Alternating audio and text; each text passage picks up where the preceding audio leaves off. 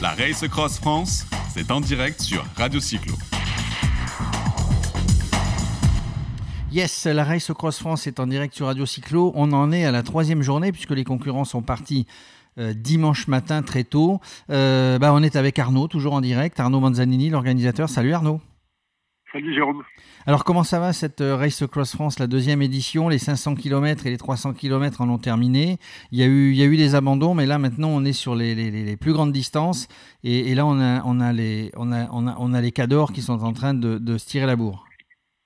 C'est exactement ça. C'est-à-dire qu'effectivement les deux premiers jours on avait eu des abandons sur les courtes distances euh, avec euh, les forts vents violents qu'on a vus sur le Mont Ventoux, alors que tous les 2600, comme on l'a dit hier, n'avaient pas le choix que d'avancer. Et peut-être que certains ont trop forcé, puisqu'aujourd'hui on a eu des abandons pour euh, des problèmes euh, gastriques, des blessures au genou, ce qui est signe que les, certains concurrents ont été au-delà de leurs euh, limites. On fait chauffer un petit peu le corps, euh, on fait chauffer un petit peu les tendons, et donc on a eu euh, quelques abandons aujourd'hui sur de la sur la grande distance. Et euh, sinon effectivement, bah, les cadors, il y a quatre coureurs seulement qui sont sortis des Alpes. À, au moment où je te parle, quatre coureurs sont sortis des Alpes un luxembourgeois, la Suissesse, Nicolas qui La Suissesse qui est à incroyable. 30 km, je crois, hein, derrière, hein, ou 25, j'ai vu ça tout à l'heure sur le. Fort. Elle, elle, revient très très fort. À l'heure où je te parle, elle a 15 km seulement de, de, de Ralph Dizevicourt, qui est un très très gros rouleur, alors que Nicolas c'est un poids plume, donc elle fait une performance incroyable. Donc, comme l'année passée, il va y avoir une bataille euh, une bataille sur les bords de Loire, en Picardie, en Normandie, qui va être euh, très très intéressante à suivre. Et puis euh, Laurent Boursette, lui, a 200 km d'avance sur le concurrent qui le, qui le suit. Donc il va. Donc c'est assez, c'est assez serré quand même. Hein. Eh ben, écoute, il a, au moment où je te parle, il a 4 heures d'avance sur son temps de l'année passée. D'accord. Donc il est en avance malgré le vent. Alors est-ce qu'il va le payer ou pas on, on, le saura, je pense, demain ou après-demain. Donc ça, c'est la gestion de l'effort et, et, la gestion de leur corps. Il a l'air assez euh, lucide. Hein. Je l'ai vu tout à l'heure en début d'après-midi quand il est arrivé sur Doussard au bord du lac d'Annecy. Il était, il est très lucide. Alors justement, quand tu dis qu'il y, euh, y, en a quatre qui ont, qui, ont, qui ont passé les Alpes, ça veut dire que les autres ne sont pas encore arrivés sur Annecy Non, non. Sur les bords les du lac d'Annecy. Euh, les autres coureurs sont tous actuellement dans, dans l'école mythique des Alpes. Actuellement, j'ai deux concurrents qui sont dans la Colombière. Oui. Euh, j'ai deux concurrents qui sont dans les plaines pour aller chercher la Colombière, donc ils sont à Salence-Cluse.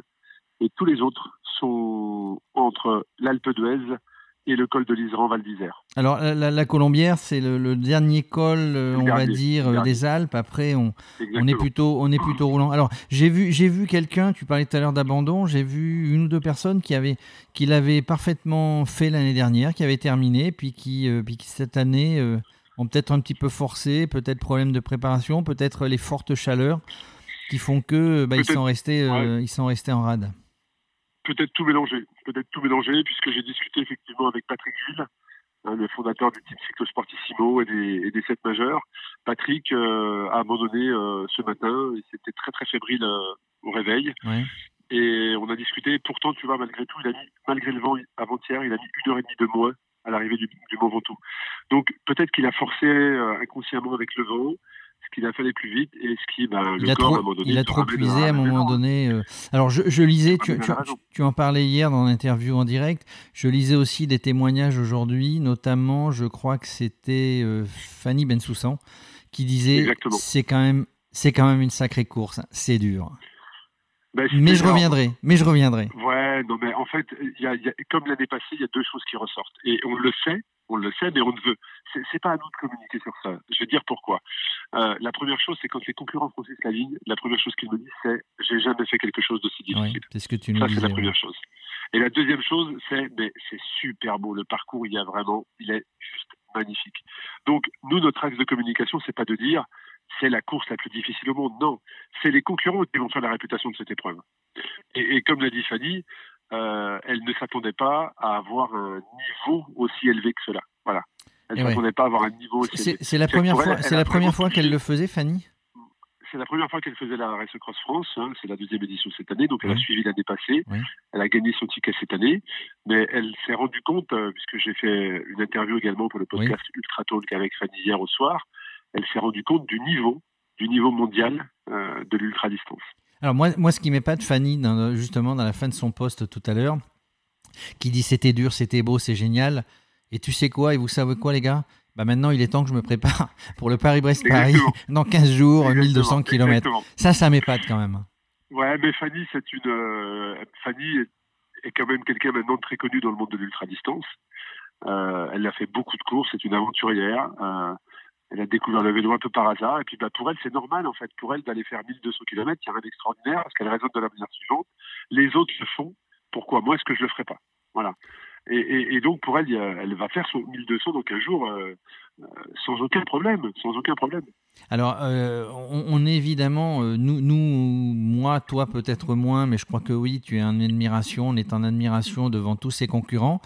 Et alors la question, la, question que je me posais, de toute manière, tout le monde, tout le monde a le mérite. Hein, mais la question que je me posais, il y a finalement des gens qui viennent au bord de la route et qui sont en admiration, aussi bien bon des gens qui font entre guillemets partie de la course parce qu'ils accompagnent ou ils sont en assistance de concurrents, mais des gens, des gens qui sont euh, qui ont été informés du, passage de la Race Across France et qui viennent euh, qui viennent encourager euh, les concurrents.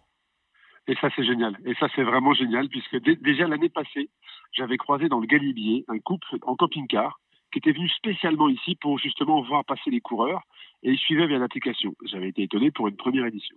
Et effectivement, sur cette deuxième édition, on a, peut-être que tu as déjà vu cet après-midi les lives Facebook qui ont été faits de coureurs qui roulaient à côté justement de leur remboursette dans le col du chat, euh, des personnes qui m'envoient des messages, euh, ça n'arrête pas toute la journée en disant j'ai vu qu'un tel était, euh, était avait abandonné, qu'est-ce qui se passe? Enfin, On se rend compte qu'il y a un vrai suivi cette année sur les réseaux sociaux. Il y a, un, vrai, suivi, sur les réseaux sociaux, mais sur le bord de la route aussi. Il y a des gens Exactement. qui. Il y a des gens qui alors, justement, il y, avait, il y avait beaucoup de nationalités. Tu parlais tout à l'heure du, concurrent luxembourgeois, qui, est, le, concurrent luxembourgeois qui est en tête la, seconde, la Suissesse.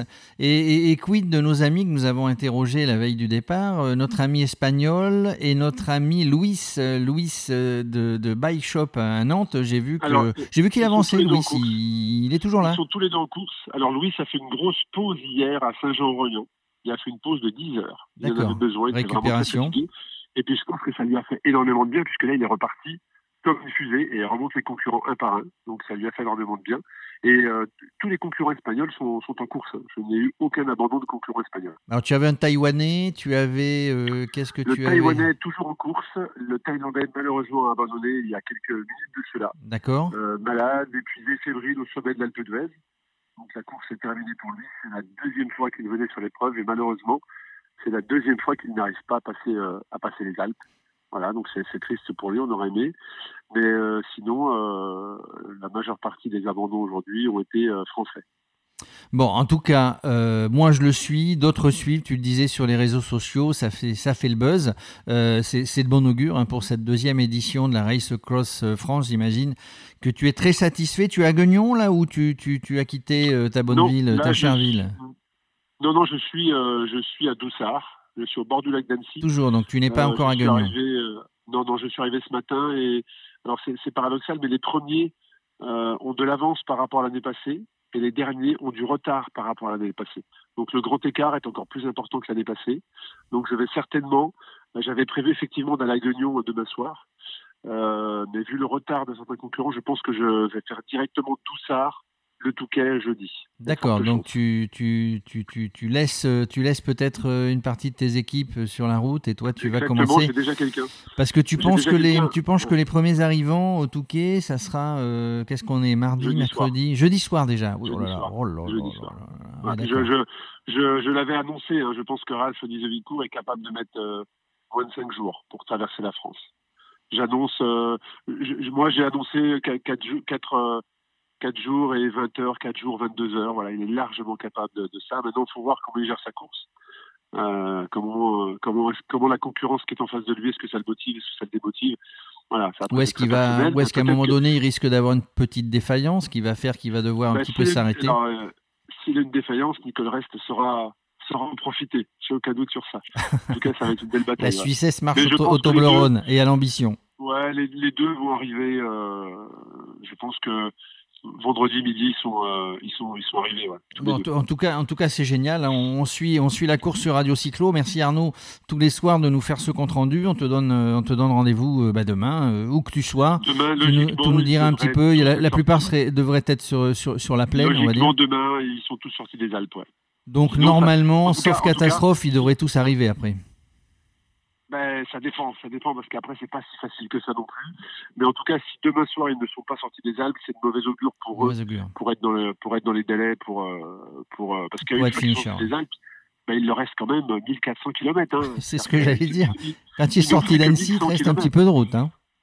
Voilà, et c'est pas c'est pas tout plat. Faut pas croire que c'est tout plat. Bien au contraire, il y a des il y a des, il y a des étapes qui sont euh, aussi aussi qui ont un dénivelé aussi important qu'une étape dans les Alpes. Hein. D'accord, ben on va, on notamment, va notamment, oui. notamment celle qui mène à Guignon. Celle qui mène à Guignon. L'étape de Prissé à Guignon, dans le Mâconnais, est très très difficile. Alors pour la petite histoire, je ne sais pas ce qui s'est passé, mais je crois qu'hier j'ai été demandé en ami sur les réseaux sociaux par le président du vélo club de Guignon. Alors, il a dû comprendre hier dans mon interview mon amour pour cette ville et le stade dont j'ai oublié le nom. Euh, Jean Laville. Jean Laville, évidemment.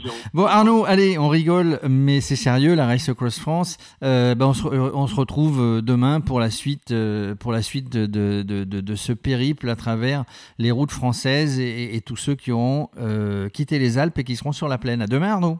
Avec grand plaisir. Merci, Jérôme. À bientôt. Bye. La Race Cross France, c'est en direct sur Radio Cyclo.